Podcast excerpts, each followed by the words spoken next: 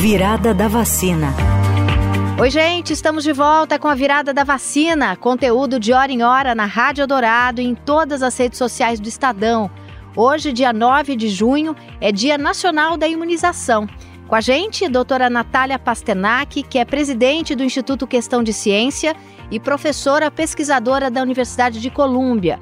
Doutora, como é que foi possível que se desenvolvesse tão rapidamente uma vacina contra a Covid? São necessárias três condições básicas para o desenvolvimento de uma nova vacina: financiamento, colaboração de diversos laboratórios e oportunidade, ou seja, a doença circulando para que os testes clínicos possam ser realizados e você comparar um grupo que recebe a vacina com um grupo placebo.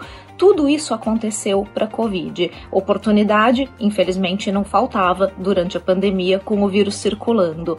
Financiamento, tiveram diversas iniciativas internacionais de colaboração que permitiram financiar esses ensaios clínicos caríssimos. E a própria colaboração internacional com o compartilhamento de resultados e de conhecimento, que permitiu então que a gente tivesse vacinas em tempo recorde. Você ouviu Virada da Vacina.